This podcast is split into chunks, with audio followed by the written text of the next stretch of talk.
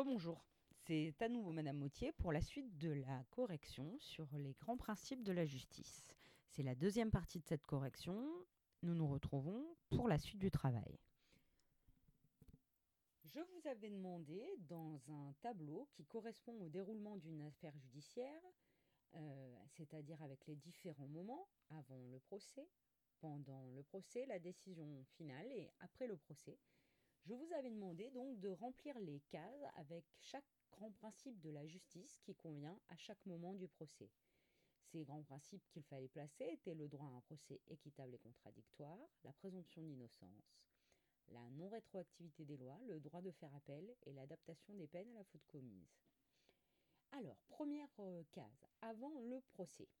Toute personne est innocente avant d'avoir été reconnue coupable par un tribunal on dit d'un accusé qu'il est présumé innocent. Le grand principe qui correspond à cette case, c'est donc la présomption d'innocence, c'est-à-dire l'idée que tant que le, tribunal ne vous a pas reconnu coupable, vous restez dans le statut d'un innocent. Deuxième moment avant le procès, je relis le tableau, une loi est votée à une date donnée aucun acte commis avant la promulgation de cette loi, c'est-à-dire avant la mise en place de cette loi, ne peut être jugé en fonction de cette nouvelle loi. Donc il s'agissait pour ce moment du principe de la non-rétroactivité des lois, c'est-à-dire, hein, je reprends, qu'on ne peut pas punir quelqu'un pour un délit qu'il a commis si une loi ne l'interdisait pas au moment où il commet la faute. Troisième moment, pendant le procès l'égalité de temps de parole entre la défense et la partie civile, ou qu'on appelle aussi l'accusation, doit être respectée. Alors la défense, la défense, c'est les avocats de la personne qui est accusée. Et la partie civile, qu'on appelle aussi des fois l'accusation, euh, correspond aux victimes. Alors pendant le procès, égalité de temps de parole entre la défense et la partie civile ou l'accusation, il s'agit ici du grand principe qui est euh, le droit un procès équitable et contradictoire. C'est-à-dire que chacun a le droit de parler autant et de se défendre. Chacun a le droit d'amener sa version des faits. Décision finale, quatrième temps du procès.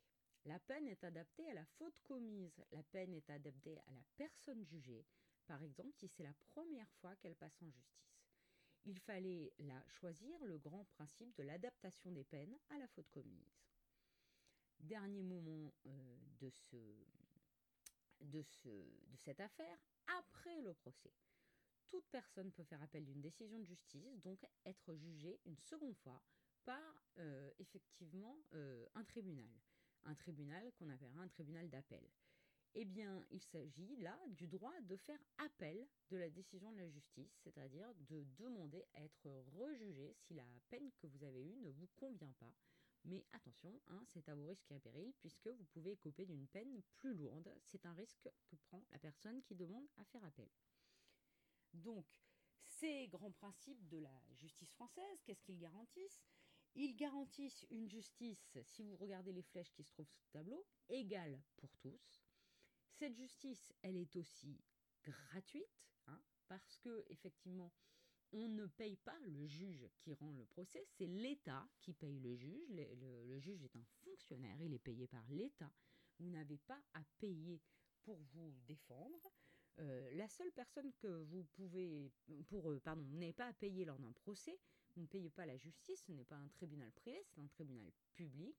La seule personne que vous pouvez payer, c'est votre avocat.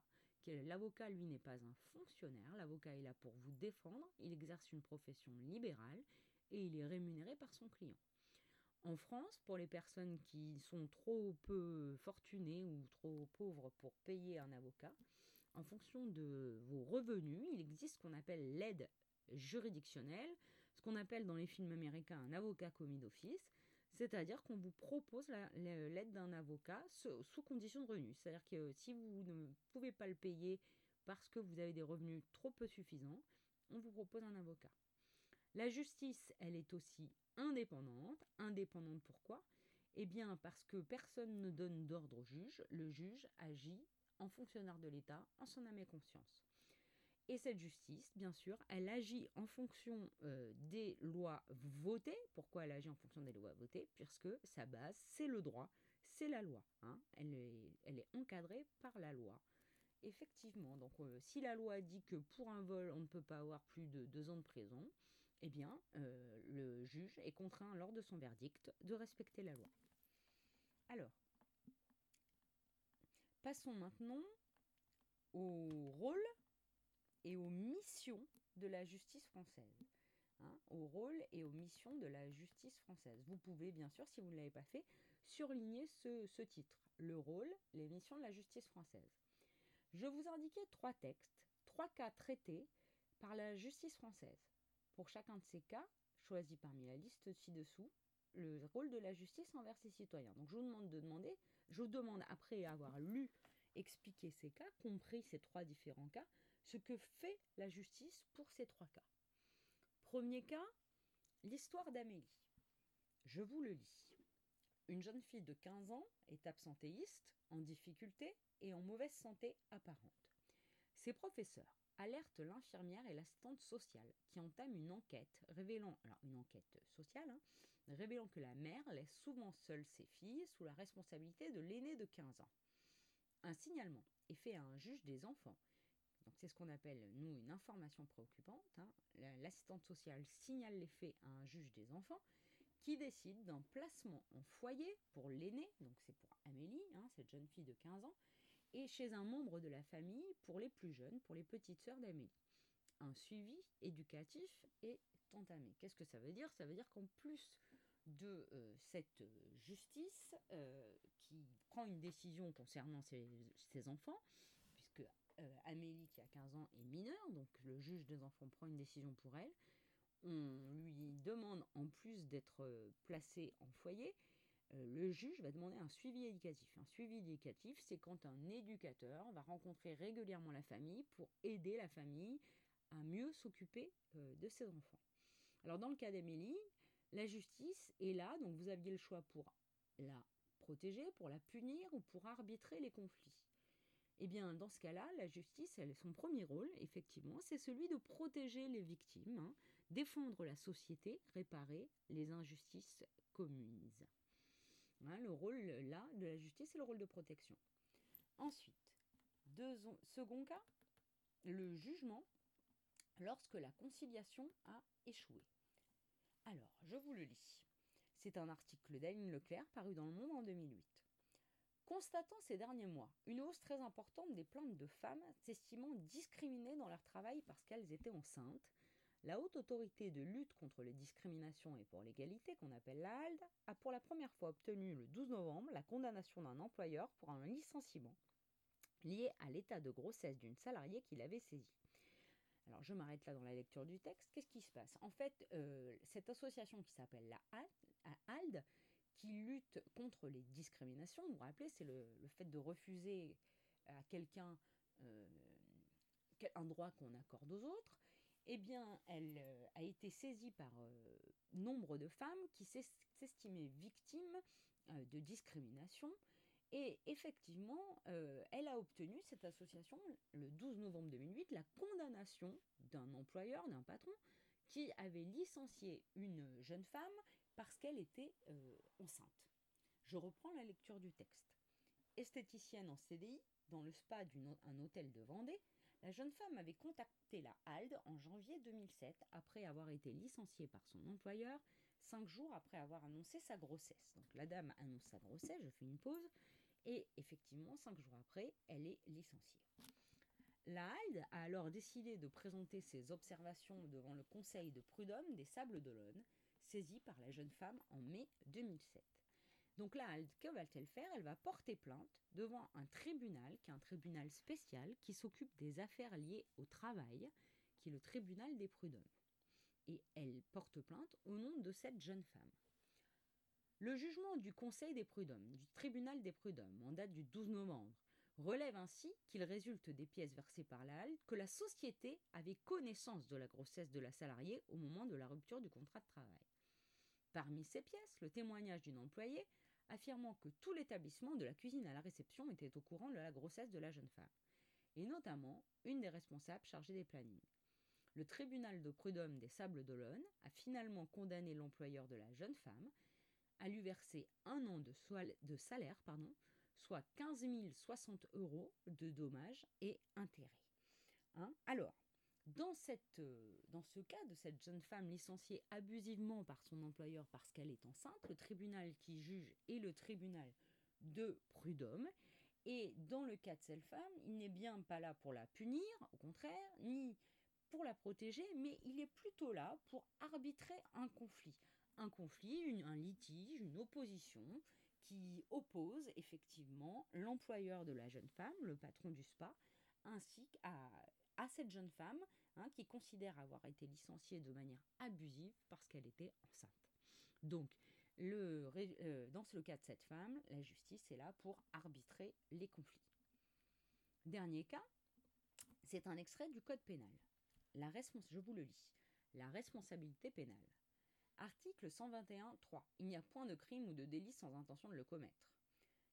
Que signifie cet article? Il signifie que quand on commet un délit, ou un vol, ou alors un délit, ou plus grave encore ce qu'on appelle un crime. Donc un délit, ça va être plutôt un vol. Un crime, effectivement, ça va plutôt être euh, un meurtre, un viol, quelque chose de plus grave. On a l'intention de le commettre. Hein. Le vol et le crime, euh, effectivement, euh, sont, quand on les commet, on le fait volontairement. Le deuxième article, 221.1. Le fait de donner volontairement la mort à autrui, c'est ce qu'on appelle constitue un meurtre. Donc, quand vous décidez de tuer votre voisin, vous, vous commettez ce qu'on appelle un meurtre, c'est-à-dire euh, que vous avez la volonté de le faire. Vous avez la volonté de tuer quelqu'un. Le meurtre est puni de 30 ans de réclusion criminelle. Qu'est-ce que ça signifie? Ça signifie que le meurtre, dans le code pénal, est puni de, peut être puni jusqu'à 30 ans d'emprisonnement. Article 221.3. Le meurtre commis avec préméditation. C'est-à-dire le meurtre que vous avez commis de manière volontaire, mais en plus que vous avez préparé, c'est-à-dire que vous avez euh, réfléchi. Par exemple, si vous décidez de tuer votre voisin avec du poison et que vous préparez ce poison, que vous le mettez dans le verre du voisin dans son dos, ce qu'on appelle donc un meurtre qu'on prépare, qu'on a prévu depuis longtemps, constitue un assassinat. Un assassinat, vous voyez que c'est plus fort qu'un meurtre parce que c'est quelque chose qu'on a préparé. Il est puni de la réclusion criminelle à perpétuité, c'est-à-dire qu'il est puni de la prison à perpétuité, c'est-à-dire pour toute la vie. Alors, dans cet extrait du Code pénal, bien sûr, la justice, elle n'est pas là pour protéger, elle n'est pas là pour arbitrer, mais elle est bien là pour, euh, effectivement, pour, euh, pour punir, hein, parce que son rôle est aussi celui-là. Alors, si vous prenez votre, euh, votre document, vous voyez ensuite que j'ai fait deux encadrés intitulés Quelles sont les missions de la justice? Et le deuxième encadré Quels sont ses principes Quelles sont ses valeurs? Alors, ce que je vous propose, c'est de le compléter ensemble. Alors, quelles sont les missions de la justice? Eh bien, nous venons de les voir.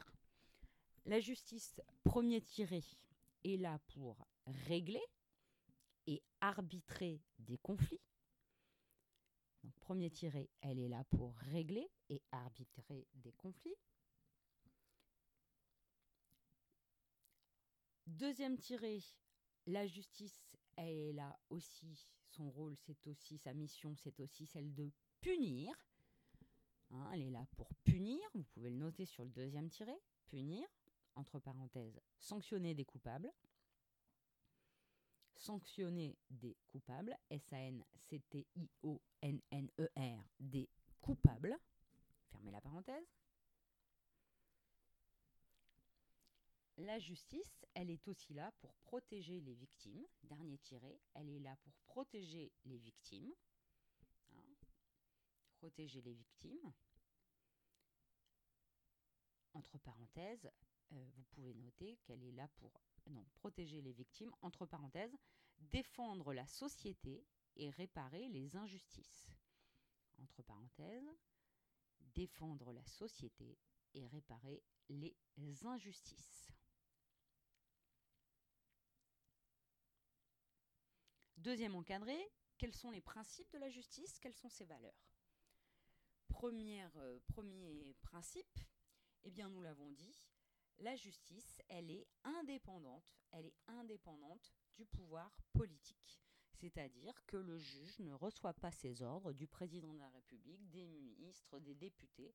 Hein. il est là pour euh, effectivement euh, appliquer la loi au nom du peuple français. Donc la justice, vous pouvez noter, elle est indépendante du pouvoir politique. Deuxième point, elle est rendue, cette justice, pour tout le monde, donc elle est pour tous, hein, TOUS, elle est pour tous. Elle est pour tous, elle s'adresse à tout le monde, qu'on soit riche, qu'on soit pauvre, qu'on soit homme, qu'on soit femme. Troisième point, elle est gratuite. Elle est gratuite, hein, c'est-à-dire qu'on ne paye pas pour un procès. On peut bénéficier pour se défendre si on ne peut pas payer un avocat de ce qu'on appelle, entre parenthèses, aide juridictionnelle. Hein, entre parenthèses, aide juridictionnelle, c'est-à-dire qu'on vous, la société fournit un avocat au plus fragile d'entre nous. Dernière partie, dernier point, elle est équitable. E-Q-U-I-T-A-B-L-E. Pourquoi elle est équitable? Parce qu'elle est régie par des principes que l'on appelle la présomption d'innocence, la non-rétroactivité des lois, l'adaptation des peines en fonction du délit et le droit au recours, le droit à faire appel. Vous pouvez surligner ces deux grandes questions. Quelles sont les missions de la justice? Quels sont ses principes? Quelles sont ses valeurs?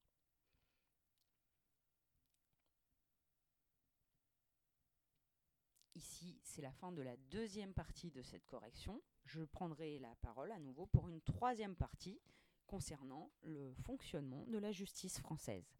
Je vous souhaite à tous euh, une bonne journée.